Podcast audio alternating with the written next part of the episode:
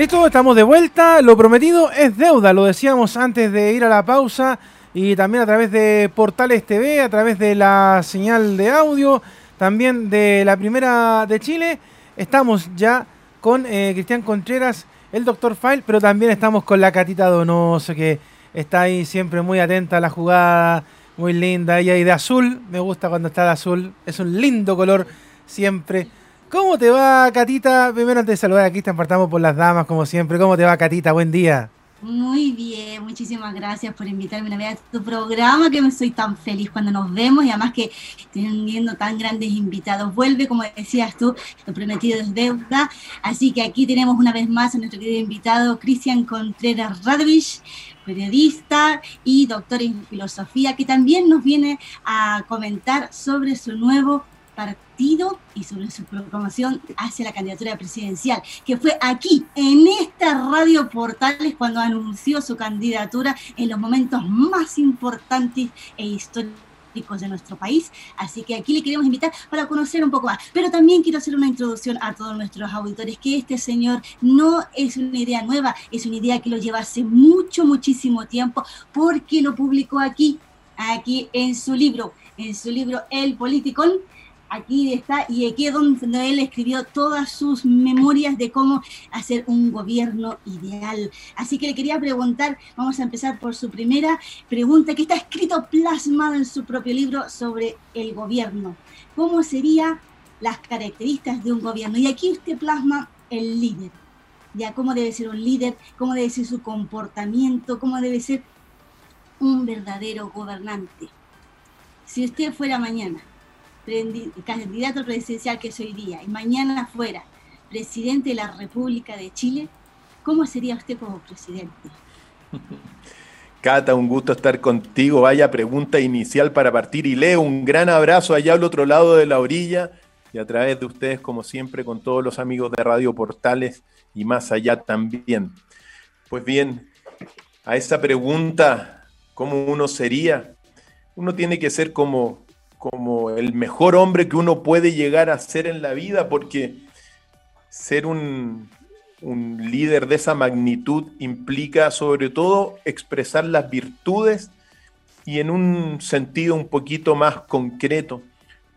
Uno gobierna con el ejemplo. El ejemplo es el que se imita. El ejemplo el que es seguido. Por lo tanto, para mí es muy simple. Tratar, hay una, hay una máxima para ser bueno, que la debiésemos tener en todos los colegios y en todas las escuelas y, y cómo se llama, y también en las reparticiones públicas. No hagas lo que no quieres que te hagan. Ese es el principio para ser bueno. Y evidentemente uno tiene que en ese sentido ser un ejemplo.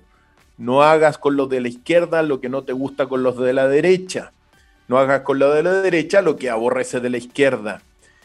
Y entre otras cosas también muy importantes, un gobernante tiene que ver en la ciudadanía, en el pueblo, a una extensión de la familia.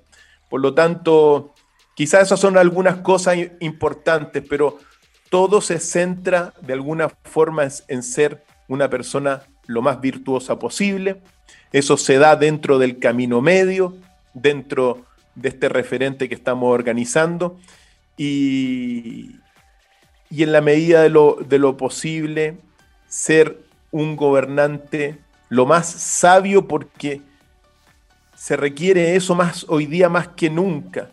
Conciencia, conciencia, extender la conciencia para todos los ciudadanos del país, Cata. Vaya pregunta para iniciar.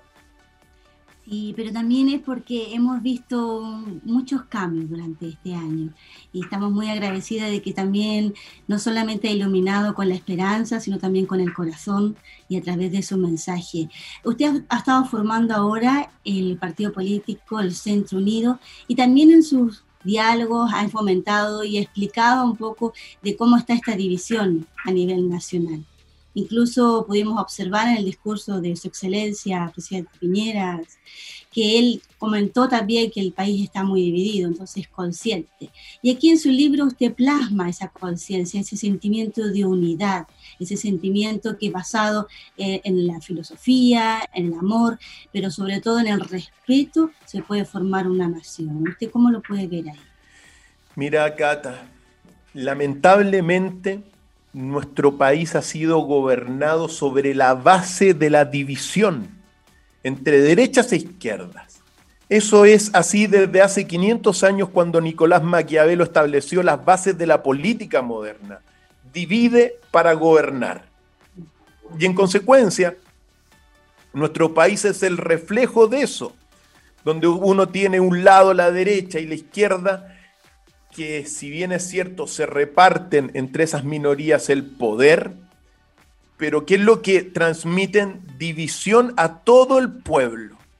Y eso, por naturaleza, por la propiedad del dualismo, te lleva a la corrupción, te lleva a la oxidación y al menos lo que se está planeando entre los, entre los extremos más radicales se está planeando realmente una guerra civil en nuestros países y en nuestro país también, dividiendo a la población.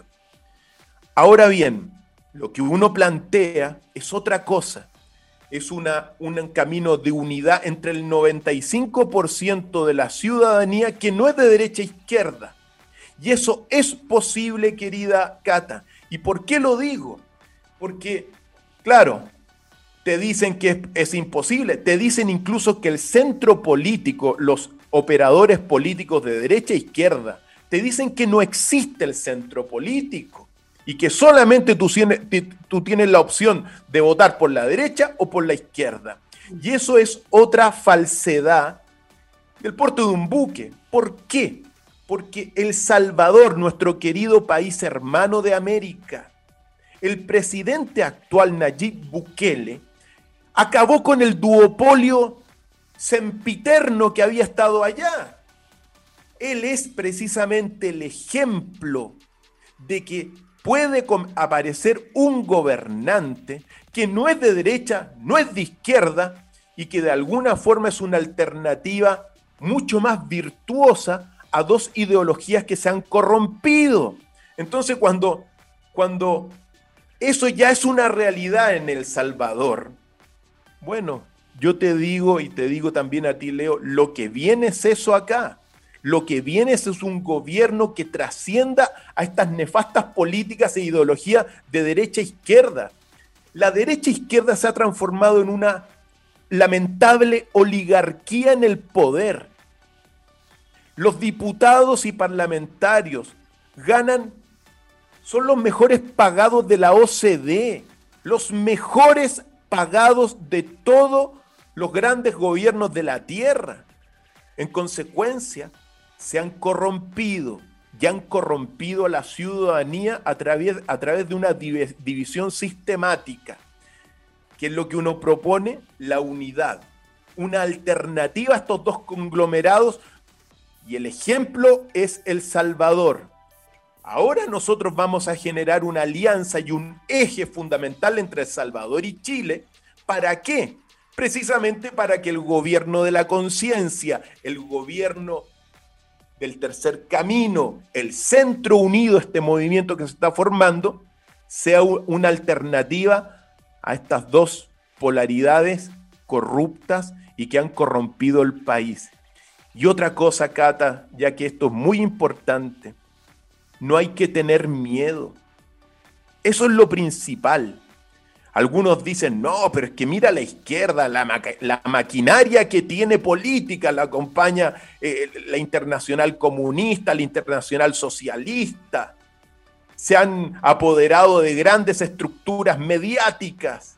La derecha también, mira todo, todo lo que, todos los grandes industriales y empresarios conservadores que apoyan a la derecha con la maquinaria, etcétera, con órdenes religiosas que financian a sus partidarios. Pues bien, no hay que tener miedo, es tiempo y el tiempo que viene precisamente es nuestro tiempo.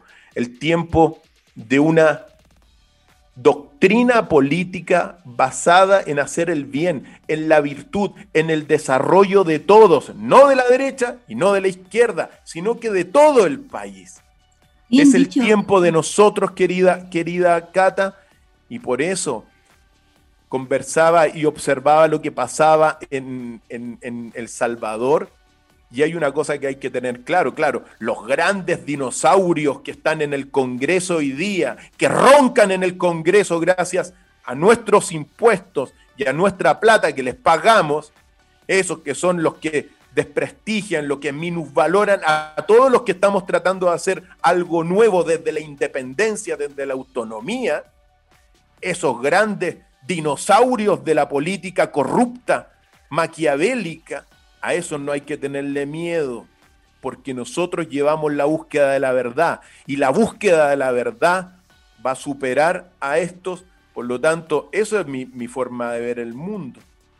Doctor, a mí me recuerda mucho lo que usted dice al profeta Buda, cuando él estaba, antes de ya ser el mismo profeta, él estaba meditando sobre el río y escuchó sobre un padre le enseñaba cómo tocar el instrumento, la citra, y decía, si la cuerda está muy floja, no da buen tono, pero si está muy tensa, se cortan las cuerdas.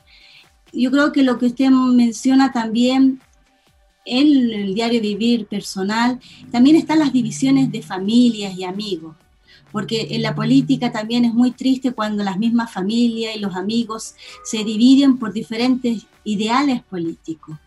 Y recuerdo que cuando comenzó la presidencia hace años aquí en Chile, había un gran fuerte de gobierno centralista y hubo un candidato del centro y fue mucha la gente que votó y creyó en él. Entonces yo estoy segura de que también hay mucha gente que comparte ese sentimiento de, de, buscar más la unidad, de buscar ese amor al prójimo y sobre todo que este año de pandemia no hemos dado cuenta la necesidad de estar más unido que nunca y la importancia de ver a nuestras familias, porque cuando te lo prohíben de esa forma, hace que uno realmente sienta ese anhelo y, se valore lo que uno menospreciaba. Le veo ahí con un libro, doctor. Sí. Cata, es que me hace pensar en algo que ayer leía y que me permito leértelo porque es muy revelador de la situación en que ha vivido el país desde los últimos 200 años. Lo que nosotros vamos a hacer es detener a una oligarquía que ha dividido al país durante los últimos 200 años de esta independencia. Y te cito, permiso, permiso, a Vicente Huidobro, aquí está, en un texto de 1925. Vicente Huidobro, este es un texto porque él fue candidato presidencial. Es un gran intelectual, un gran poeta, un gran pensador de nuestro país un referente mundial de las letras chilenas, que dice lo siguiente, en, este, en esta carta, cuando era candidato presidencial, y dice lo siguiente, por favor amigos, no desmayéis, nada nos importa el triunfo, pues solo queremos afirmar esto, no, no creemos en ellos, ellos son la derecha e izquierda en el poder ni en su ciencia, ni en su virtud, ni en su inteligencia, ni en su experiencia. Ellos nos han condenado a vivir en un país sin atractivos y nada interesante. Han hecho de este país un país tal que el pueblo ha llegado a perder el sentido de la palabra patria y no sabe por qué debe amar a su tierra. Nuestro deber es resucitar este Lázaro, aún recién muerto, antes de que ya podrido tengamos que ir a buscar sus parcelas en el vientre de los gusanos. Hagamos un país hermoso y próspero para dejarlo a nuestros hijos y que no se vean obligados a huir de estos parajes como de una tierra maldita.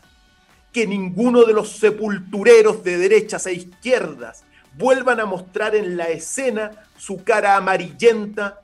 Con esto solo Chile está salvado. Vicente Huidobro, 1925. Lo que estamos nosotros haciendo es acabar con una tiranía en el poder, una pseudo democracia que se ha transformado en una soberanía partidista parlamentaria controlada por las élites del mundo entero. Y esto viene, como te decía, desde hace mucho tiempo. Vicente Huidobro lo estableció y hoy día nosotros estamos en otro escenario, porque ya el colapso civilizatorio se ha hecho manifiesto. Todas las instituciones de nuestro país se han corrompido por la práctica sistemática de los vicios y por poner el poder económico en el centro de toda actividad. Por lo tanto, querida Catita, tenemos una gran misión y esa misión es devolverle la creencia en la tierra chilena, es devolver a la gente las ganas de vivir en un país amable. Y para eso tenemos muchas medidas que vamos a ir tomando, pero lo primero es la unión. Y en eso estamos hoy día, uniendo a todo un tercer referente que no sea de derecha a izquierda, en torno del centro unido, y esto implica también no solamente independientes, sino que también muchos movimientos sociales y también partidos políticos que se quieran unir para formar una tercera lista alternativa a estas nefastas derecha e izquierda que yo lo voy a acentuar. Quieren la destrucción total del país quieren la mecanización, quieren la automatización durante los próximos 10 años de toda la actividad chilena. Automatización, robotización. Eso es lo que se quiere la derecha e izquierda, que están coludidas y que se han corrompido, querida Cata. Entonces, seamos una esperanza y para eso estamos acá nosotros. Qué bien ha dicho, doctor, porque resulta de que desde hace un año, bueno, anteriormente, porque lo que fue el año pasado del estallido social fue la consecuencia de, varios productos económicos de muchos años. Y este año se ha incrementado a través de la pandemia. Eh, por un lado, vemos que la economía está bastante mal, pero ha sido afectada sobre todo al microempresario, al pequeño empresario que tiene su boliche, que tiene su negocio, que tiene su emprendimiento, a ese ha sido afectado. Y sin embargo, por el otro lado, a través de la utilización del Internet, que se nos aconseja comprar porque así nos evitamos los contagios, se ha aumentado e incrementado e enriquecido, no solamente en nuestro país, sino a través del mundo. Creo que uno de los grandes enriquecimientos ha sido todas las compañías como los grandes centros comerciales, las mismas cadenas de Amazon, las mismas cadenas como de Internet de venta en masa. Y sin embargo, el empobrecimiento del emprendimiento es quien ha caído. Usted ha sido gran fomentador lo ha dicho en varias ocasiones en diferentes programas e incluso lo pone aquí en su libro, que usted fomenta lo que es los recursos nacionales cómo es la compra de recursos nacionales. Usted eh, tiene en un conocimiento muy claro lo que es el capitalismo, pero también eh, tiene ese, ese recelo, ¿no? Porque es partidario de más que las grandes exportaciones al exterior, de fomentar y crear y proteger lo que son los negocios netamente nacionales. ¿Usted cómo lo ve en eso? Mira, querida Cata, primera observación y comentario a tu, a tu propio, a, tus propias palabras. Lo que están haciendo, querida Cata, estas derechas e izquierdas en el poder, en palabras muy sencillas, es tomando todo este confinamiento, tomando esta pandemia que está muy criticada hoy día por autoridades mundiales, lo que están haciendo es destruir a la economía media y pequeña de nuestro país. Eso que les quede claro y de más allá también. Pero los grandes, los grandes, la gran economía, los grandes poderosos del país y del mundo se han afectado cero con la pandemia, cero. No están afectados, no existe la pandemia para los grandes eh, poderes económicos del mundo no existe. Al contrario, están ganando. Y los que más están ganando hoy día son precisamente las farmacéuticas y toda la industria de la salud. Eh, que se están, se están haciendo multi, multi, multimillonarios gracias a todo esto. Acuérdate que son y el endeudamiento. Y el endeudamiento por eso usted mismo. Que lo, usted que lo ha dicho ahora, la farmacia, la gente se está endeudando para poder comprar la medicación, endeudando para poder pagar la canasta familiar. O sea, no estamos hablando de capricho, estamos hablando de endeudamiento total para que la familia normal, ni siquiera decimos las más vulnerables, sino que cualquier familia de nuestra nación endeudarse para comer. Hoy día 20 mil pesos era lo que aquí hace 3, 4 años serían 5 mil o 10 mil. Hoy el dinero no, casi ya no vale. Es tan caro que si uno mira, y usted que tuvo la oportunidad de viajar, que los otros países parecen incluso económicos. Antiguamente cuando uno iba a Europa, a Estados Unidos, nos parecía todo sumamente costoso. Y hoy en día nuestro país es tan costoso, tan caro. ir a comer un almuerzo afuera, ¿cuánto puede salir? ¿6 mil pesos? Lo más barato, en un lugar sencillo. Un completito le cuesta 3 mil pesos, 2 mil. Cata, lo que tú dices es lo que vive la gente, pero estamos en una situación catastrófica a nivel económico. Los grandes medios de comunicación masivos lamentablemente están hipnotizando, adormeciendo a la ciudadanía de la realidad. Nosotros estamos en un con un problema muy grande a nivel económico, tú lo señalaste, ¿ya? Fíjate tú que este, este, eh, se tiene la deuda externa de Chile ha aumentado sistemáticamente al 84% del Producto Interno Bruto durante los gobiernos de derechas a izquierda. Lo único que han hecho realmente en los gobiernos de Bachelet y de Piñera y antes también. Lo único que han hecho es endeudarnos con el Fondo Monetario Internacional. Eso es lo que han hecho. Y hoy día este gobierno nos tiene con una deuda del 84% del Producto Interno Bruto, lo que equivale a unos 208, 208 mil billones de dólares, 208 mil millones, billones de dólares. Piensa tú que el Producto Interno Bruto son de unos 250 mil billones de dólares. Bueno, el 84% nos endeudaron. Y después andan diciendo, no, pero es que nosotros estamos entregándole al país muchos bonos. Sí, son pura deuda. Mm. Es deuda precisamente con las élites. Ahora bien, la gran, y en este sentido, los grandes industriales, los grandes banqueros del mundo, no, para ellos no existe la pandemia, sino que esta crisis social difundida por los partidos políticos que son unos actores, junto con los medios de comunicación masivos que son otros actores, son actores de teatro. ¿ah? Cuando se ponen la mascarilla están actuando. ¿ya? Bueno, todos ellos nos han llevado a una situación muy delicada. Ahora bien, tú nombraste sobre los recursos naturales de nuestro país. Lo que nosotros pensamos es que hay que proteger los recursos naturales. Ese es nuestro principio, querida Cata.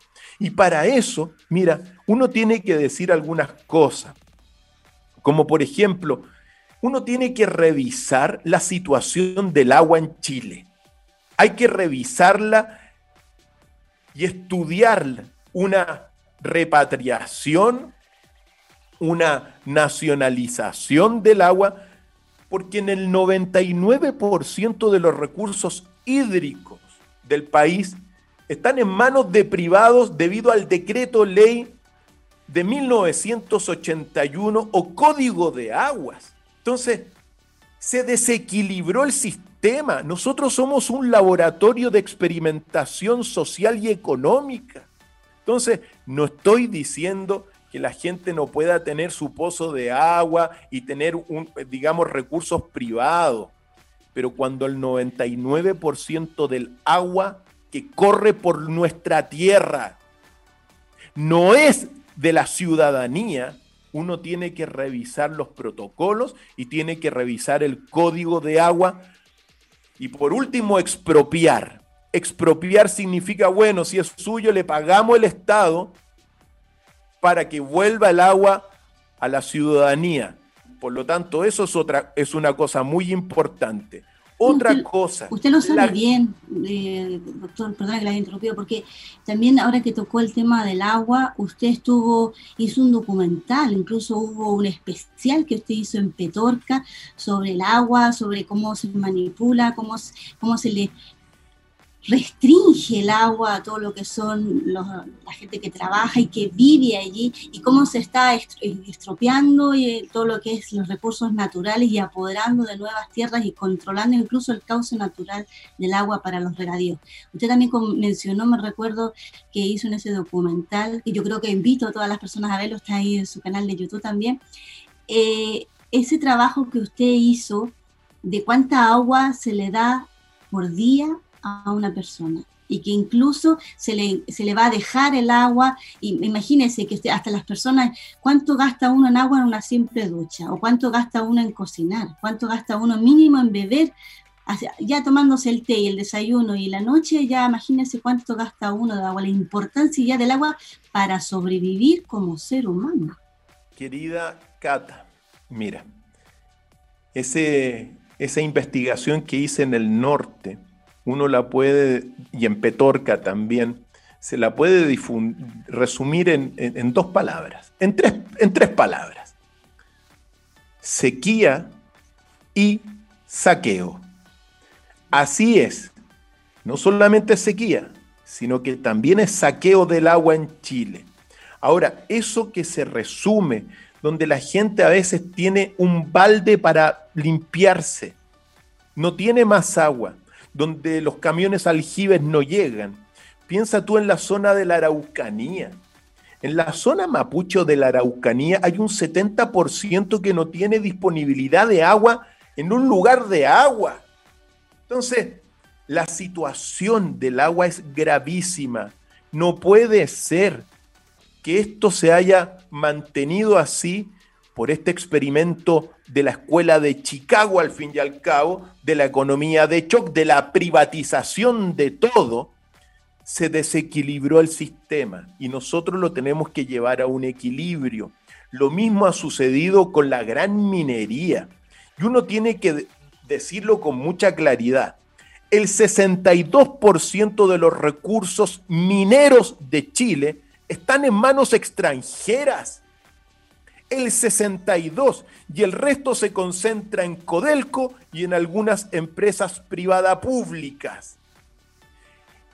El royalty que pagan este 62% de extranjeros dueños de los recursos mineros de Chile, el royalty es un chiste, mm. es un chiste que se ha, lo han promovido estos actores en el Parlamento es una vergüenza. Están robando a mano armada el cobre de Chile. Miren, el cobre de Chile. ¿Saben lo que hacen ahora? Lo sacan ni siquiera refinado. Ah, lo sacan, a pala. Entonces, junto con el cobre van muchos otros minerales que se lo llevan para afuera. Pero que como va el, tonelaje, va solamente cobre, supuestamente, no miden los otros, los otros minerales. Y afuera, según las investigaciones que tengo en mi mano, de esos residuos de otros minerales donde van oro, plata y cuantas otras cosas, al año estas empresas están ganando fuera de Chile, producto de los residuos de, este, de estas palajes que se van, 3 mil millones de dólares que debiesen quedar acá en Chile por autoridades que están compradas por la gran industria minera extranjera. Entonces, eso es muy importante. Hay que revisar la situación de la gran minería del cobre y de, otros, de, otras materias. Y también el litio. Yo me pregunto, ¿por qué el litio tiene que ser de una persona? Eh, eh, ¿Por qué? lo va a producir, o sea, primero no lo, no lo han comenzado bien a, a extraer, pero ¿por qué tiene que ser de una persona solamente en Chile? ¿Por qué no es de toda la ciudadanía para que podamos, de la riqueza del litio, que es un, es un mineral energético para hacer baterías y todas otras cosas, ¿por qué no lo, no lo instalamos acá en Chile y, y no es de todos? Fíjate tú, que salió un chileno que tiene una empresa innovador, un emprendedor, que dijo, yo soy capaz de hacer baterías de litio en Chile. ¿Y sabes lo que hicieron? Lo callaron, lo sepultaron, lo, lo enviaron. y ahí está todo. Nosotros tenemos emprendedores inteligentes. Este país es un país de gente inteligente. ¿Y qué es lo que ha hecho? Las políticas de derecha e izquierda, estas ideologías corruptas. A este emprendedor le ponen la pata encima y le dicen, no, no, no, no, no, no, vamos a negociar con los chinos. Y ahora los chinos se meten en el litio. Y lo compran y se lo compran a una persona. Entonces, ¿en qué país estamos? Esto es eh, un chiste. Por lo tanto, los recursos naturales no solamente hay que protegerlos. ¿Y eso cómo los protegemos? Como tienen, como tienen el poder de definir todas estas cosas, lo tiene el Parlamento. Bueno, y ellos no quieren, ellos quieren que todo siga así, ¿ya? Bueno, hagamos lo que uno tiene que hacer es devolverle a la ciudadanía, al pueblo, le tiene que devolver la soberanía. ¿Cómo se hace? En elecciones parlamentarias es imposible porque todos van con listas, salvo cuando si nosotros vamos a ir como una opción, vamos a jugar el juego y vamos a tener otros principios. Pero en este minuto, ¿cómo se le devuelve la soberanía al pueblo? Es muy sencillo. Nosotros entre los principios e ideas que tenemos es hacer al menos un plebiscito vinculante al año, donde a la ciudadanía se le pregunta a todo, con votación obligatoria, se le pregunta oye, ¿quieren que el agua sea privada en el 99%? ¿Quieren que el litio sea privado? Y ahí se pueden, se pueden introducir otra serie de preguntas a la soberanía popular para que equilibre a la soberanía parlamentaria que está en el poder hoy día y que te está destruyendo el país. Nosotros a veces a veces lo que uno siente es que pudimos haber sido en los últimos 50 años realmente los jaguares de América. Realmente pudimos serlo. Y los vicios corrompieron todas las actividades que hoy día nos sostienen. Nosotros vamos a devolverle con el apoyo de toda la ciudadanía, del campesinado, del trabajador, del obrero, de los comerciantes pequeños, de los intelectuales, de los sabios, de los jóvenes. Nosotros le vamos a devolver la soberanía al pueblo, que es el gran soberano dentro de nuestro país. Por lo tanto, hay muchas cosas que hacer. También los recursos, por ejemplo, cuando tú ves grandes empresas invirtiendo acá, bueno, tenemos que revisarlas, hay que estimularlas. O sea, uno tiene, esto no es una lucha contra los grandes empresarios, por el contrario, es ni contra los pequeños, porque arriba hay gente muy viciosa, pero abajo, en los pequeños también, en todas partes, sino que uno tiene que sentarnos, todos, hagamos una gran convocatoria, una gran convocatoria con todos los actores relevantes sociales, económicos, políticos, culturales, deportivos de nuestro país y digamos, ¿qué queremos hacer con Chile? ¿Queremos que siga así? Si queremos que siga así, entonces voten ahora por la izquierda que viene Vidal y viene Jadwe. O voten por la derecha que viene Lavín o viene Cast, si queremos seguir así. O nos unimos y, y construimos juntos y unidos una nueva visión. Sobre eso trabajamos nosotros, Cata. Mire, ahora que usted dijo sobre la soberanía, hace un par de semanas eh, hubo una manifestación del movimiento pesquero. Perdón, del movimiento de, la pesca, la pesca, ah, porque ah. Y resulta que para mí la pesca es algo bastante importante. Eh, yo personalmente he visto viajado al sur, he estado ahí en la quinta región, entonces, ¿cómo es la autoridad de la pesca, de los derechos, la soberanía? Entonces, ¿cómo se puede restaurar esa equidad para todos? Porque es muy importante que a todos les toque, no solamente a algunos. Estamos hablando de familia, del alimento de la familia, para esa equidad, ni siquiera igualdad, porque no es lo mismo la igualdad a la equidad para todas las familias que viven y sobreviven sobre la pesca. Igualdad y equidad. Las dos cosas vienen bien para nuestro país.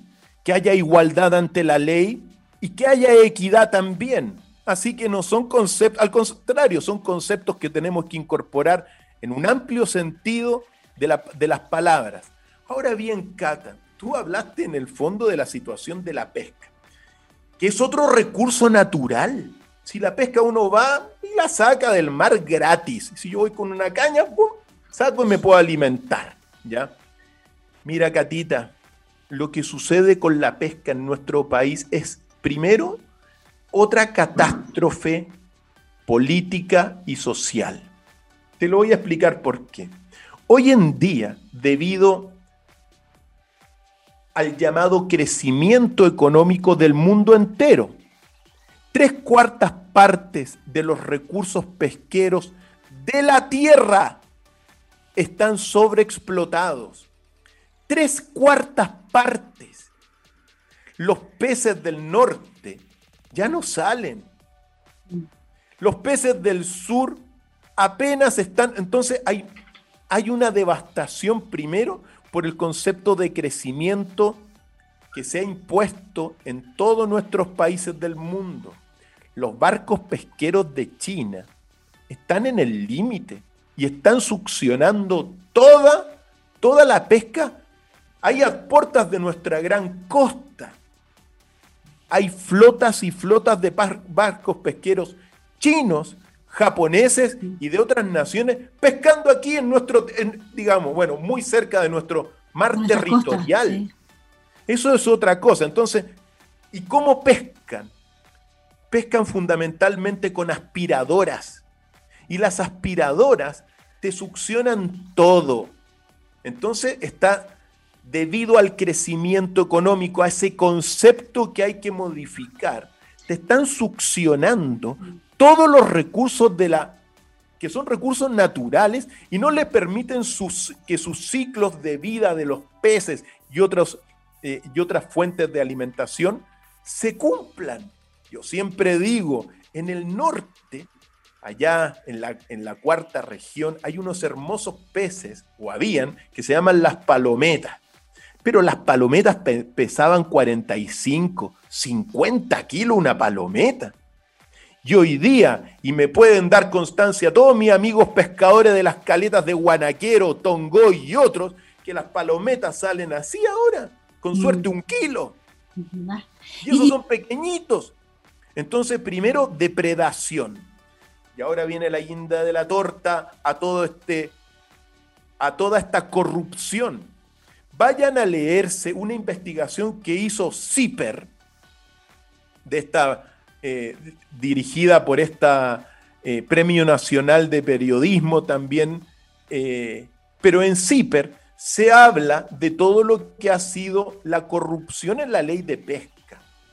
Mira, querida Cata, los grandes pesqueros, las siete familias que controlan la pesca en nuestro país, en palabras bastante simples, coimearon a todos los parlamentarios, a todos. A los diputados y a los senadores les pasaron plata. A unos les pasaron 5 millones, a otros 20, a otros 40, para que la ley de pesca fluyera para en beneficio de estas siete familias. Entonces, yo tengo afortunadamente en mis archivos, yo tengo muchos archivos, querida Catita, y en los archivos está cuánta plata se le pasó a cada parlamentario. Revisen la investigación que hizo CIPER, que es pública, Centro de Investigaciones ahí de la Universidad de Chile, de Periodismo de la Universidad de Chile. Entonces, el coimeo de la corrupción, eso es la expresión clara de lo que se llama la conspiración, querida Cata, que es la conspiración te define hoy día el maquiavelismo político. Cuando uno habla de teoría de la conspiración, la teoría de la conspiración es otro término para hablar de la política real, de la política de la muerte, de la política del poder. Y ahí estuvieron coimeando a todos los parlamentarios.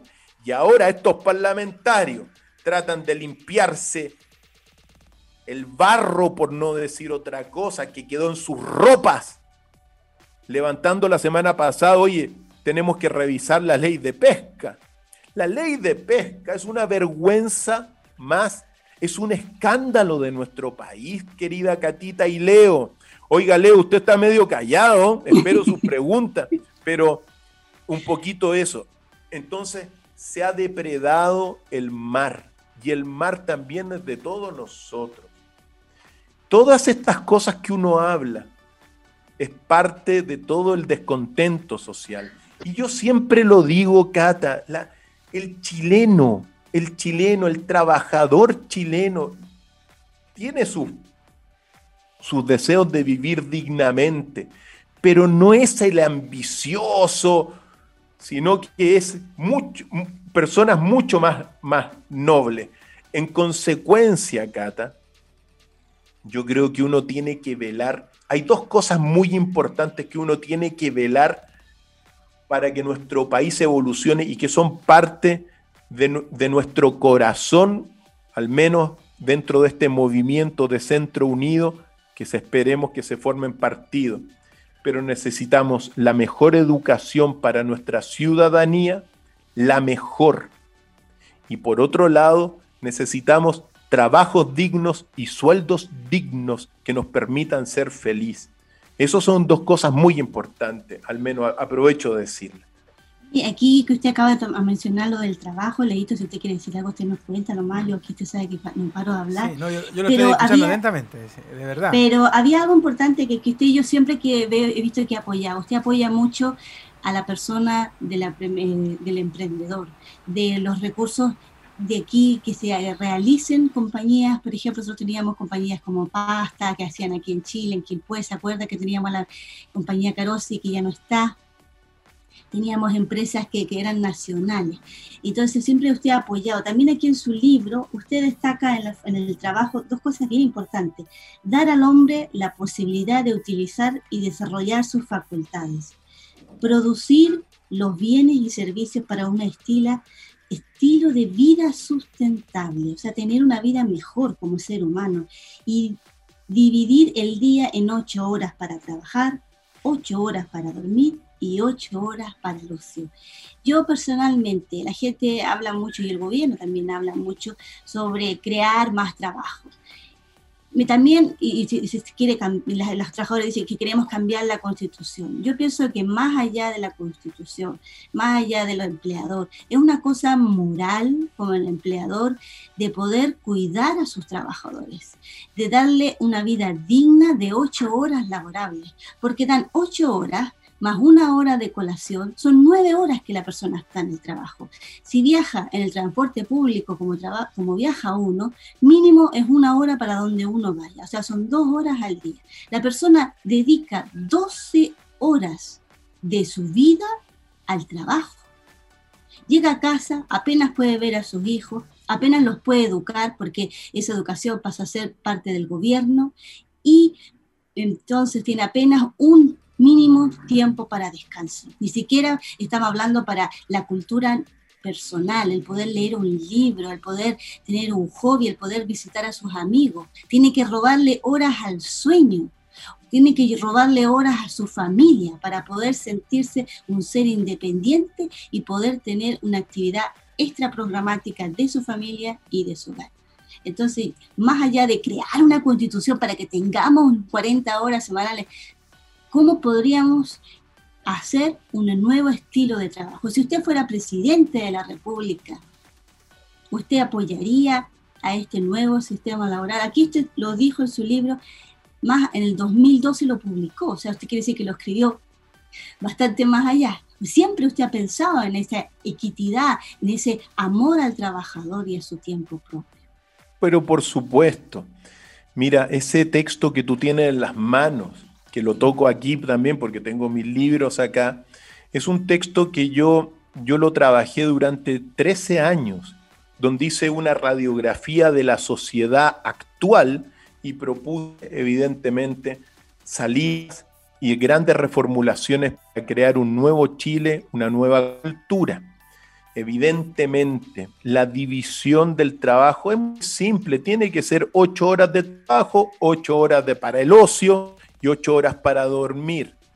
Eso es muy importante eh, porque te genera una sociedad evolucionada. Ahora bien, tú haces referencia, Cata, a una situación que es el diagnóstico.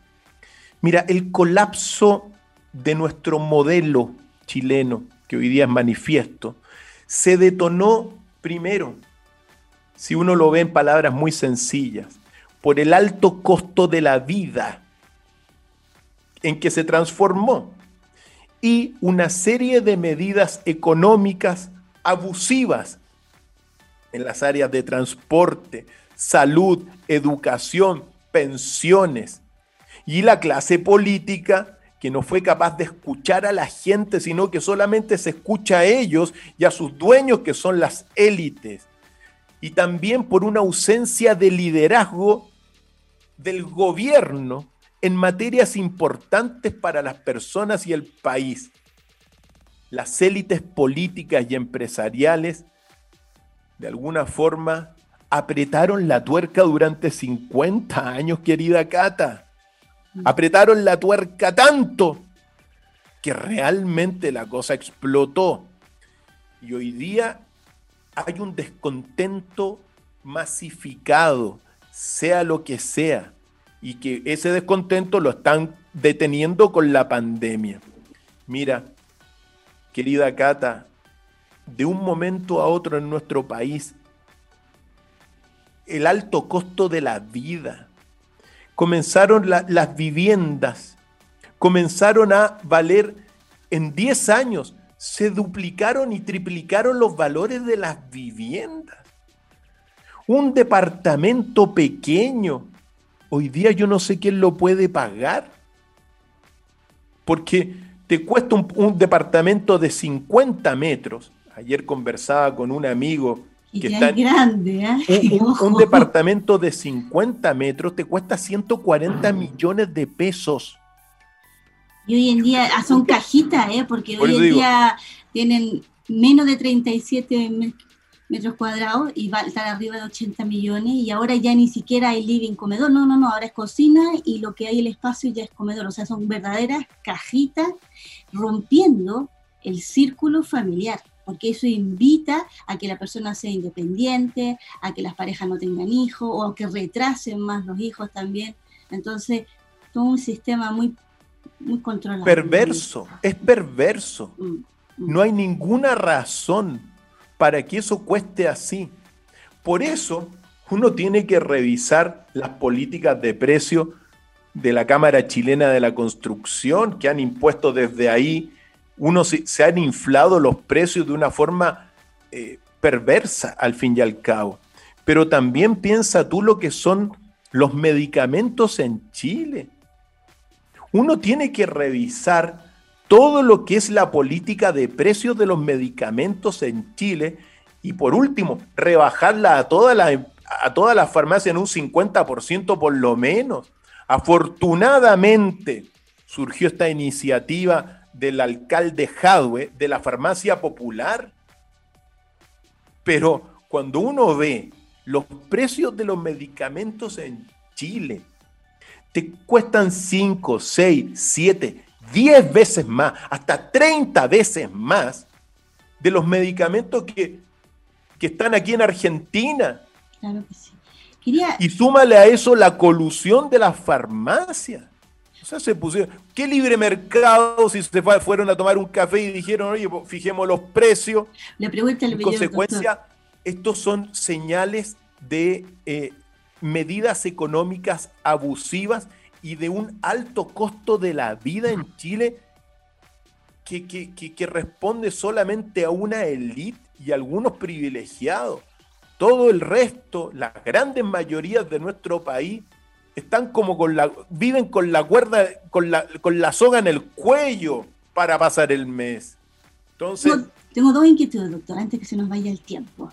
Antes que, no me quiero dejar el tintero.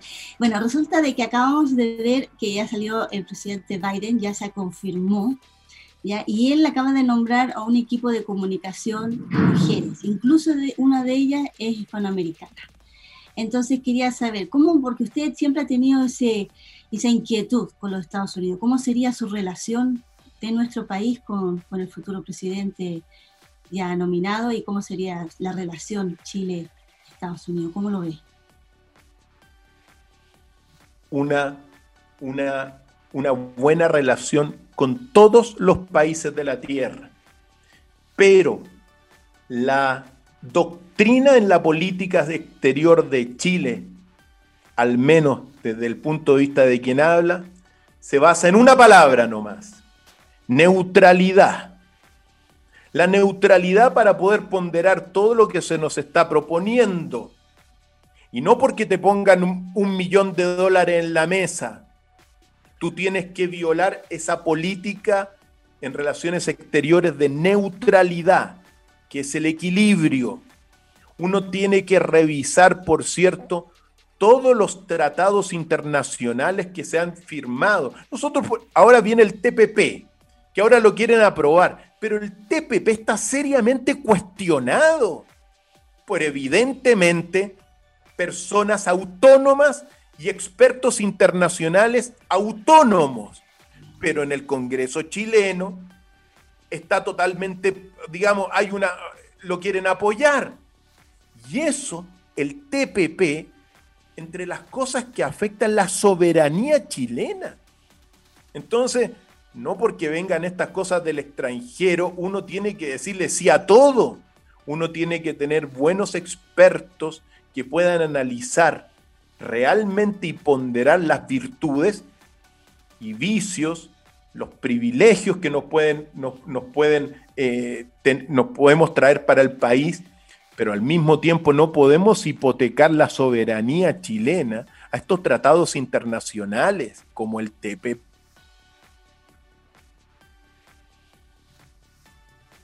También quería, estamos aquí con el doctor Fael, y queríamos también compartir los últimos minutos que para cerrar es que queríamos saber un poco en este año de, pandemia, ha sido un año muy difícil, ha sido un año en el cual la gente también ha sentido esa soledad, ha sentido esa frustración, ha sentido ese momento. Entonces, eh, yo quería, para, teníamos como tres minutitos para cerrar, doctor Fay, es que una parte es el COVID, ya usted siempre habla de que hay un 1%, que los números son muy bajos, pero cuando ese 1% son los amigos y son la familia, ya no se siente 1%. Lo digo porque familiares no tan cercanos, pero sí fallecieron de COVID, entonces uno se lo toma en serio. Pero lo segundo, hay una enfermedad muy, muy grande que va más allá de la medicina y la farmacéutica, que es la depresión, la frustración y la soledad. En su libro y en su academia usted invita a la gente a la meditación. ¿Cómo nos puede dejar usted ese mensaje para que las personas que nos están escuchando en nuestra casa puedan a través de la meditación poder lograr una paz espiritual? Realmente, querida Cata, el peor virus que existe hoy día no es el COVID, sino que es la ignorancia. Ese es el peor virus. Yo desafío, en un buen término, al ministro de, eh, de Salud de Chile, le digo al ministro de Ciencia que nos sentemos los tres frente a las cámaras a hablar de los datos científicos del COVID y de los que tienen autoridad en el mundo para hablar del COVID y pongamos los datos en la mesa a toda la ciudadanía, los pros y los contras de las políticas que han manejado. Así que el mensaje ya está enviado. Conversemos, pues, ministro de Salud, conversemos, pues, ministro de, de, de Ciencia, sobre la realidad del COVID en Chile y difundámoslo. Ahora bien, otra parte, como el virus realmente que existe en la ignorancia, uno cómo combate la ignorancia la combate con muchas armas. Una de las armas es la meditación para silenciar los pensamientos y realmente conectarse con la verdad que fluye por el universo. Es decir, la conciencia planetaria es la conciencia la que nos puede llevar a una sociedad sana. Y la meditación sirve para conectarse con esas energías divinas del universo, no con los pensamientos que te dan todo el rato por la televisión o por los medios masivos, sino que conectarte al fin y al cabo con las energías superiores del ser divino del universo que las podemos conectar a nuestro ser íntimo. Yo creo que eso es un, eso, es un camino importante. Catita, yo sé que estamos eh, en, la, en la hora, hay más que conversar. Leo, aprovecho de mandarte un caluroso abrazo, y saludo, felicitarte por todo lo que tú haces y permites también a través de Radio Portales, la primera de Chile. Así que si no hay otro más, no sé cuántos minutos tendremos, pero estamos un poquito al final. Sí, no, Cristian, solamente agradecerte. Eh, yo te escuché toda esta hora, esta vez yo me, puse como un auditor más, de hecho estaba leyendo, si te fijabas muchas veces cambiaba pantalla, leyendo los mensajes de, la gente, o incluso de otros colegas que están en, otra, en otros lugares del, en el teletrabajo y me decían que están escuchando. Por ejemplo, le vamos a mandar un saludo a Andrea, que es la, pareja de, del otro de los editores de la radio que estaba escuchando ahí en la casa también lo que, lo que tú comentabas. Lo único que yo podría decir un poco para cerrar, y que no es culpa tuya, de hecho, eh, sino que simplemente uno se queda pensando eh, qué triste es lo que, lo que se ha transformado la política más allá de que se hayan creado espacios nuevos, como por ejemplo el Frente Amplio y otros tantos en la política, eh, qué triste que las personas que se supone que son electas para cargos de representación popular, senadores, diputados, alcaldes, concejales, etcétera, incluso hasta el presidente de la República, se olviden de que finalmente ellos están para servir al pueblo y que son mm. sacados del pueblo. O sea, eh, eh, es un tema muy extraño y muy triste al mismo tiempo ver cómo con el paso de los, del tiempo, no solamente de, no estamos hablando de 30 años, sino que estamos hablando de 200 años y mucho más, estas personas se olvidaron de que son servidores públicos y que tienen que servir justamente a la ciudadanía. Y estando en cargos de representación popular electos por la gente, se han aprovechado para quitarnos todo lo que es nuestro, desde la tierra hasta las cosas que incluso no podemos ver Incluso, y digo porque cosas que no podemos ver, como por ejemplo las mismas telecomunicaciones.